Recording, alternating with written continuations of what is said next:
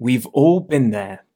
One minute you're searching for something serious, like a recipe for dinner or something for work, and the next you've been sucked in by endless videos of cats doing funny things after seeing a catchy title in your suggested videos column. They're compelling, engrossing, and captivating, and you can end up spending hours watching kittens make funny noises or mistiming jumps. But why do these videos so often end up going viral? What makes them so enthralling? And why are they more popular than dog videos? First, let's talk about stereotypes. When many of us think about dogs, we imagine them rolling over onto their backs, tongues hanging out, or making a mess. They seem trusting and innocent, and they do silly things. Cats, on the other hand, seem somewhat more refined and independent.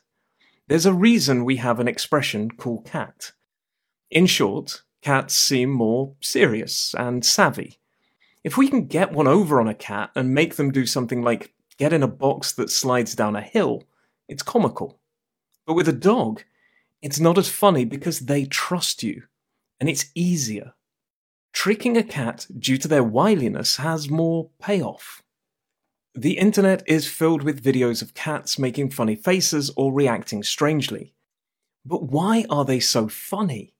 Well, simply, it's unexpected. If you saw a cat walking down the street coolly or observing and preparing to attack a mouse, it wouldn't be funny.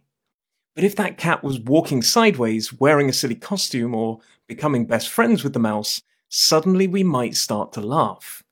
Watching a cat that is normally majestic walk clunkily or pull a bizarre face is hilarious because it's not something we would normally associate with that animal. It's like watching someone who is normally very serious get the giggles. In some ways, we're all laughing at their fall from grace. So, the next time you see one of those many memes of cats in awkward situations or videos that make you chuckle, try to remember why it's so funny. And spare a thought for all those dogs that are trying to entertain us too.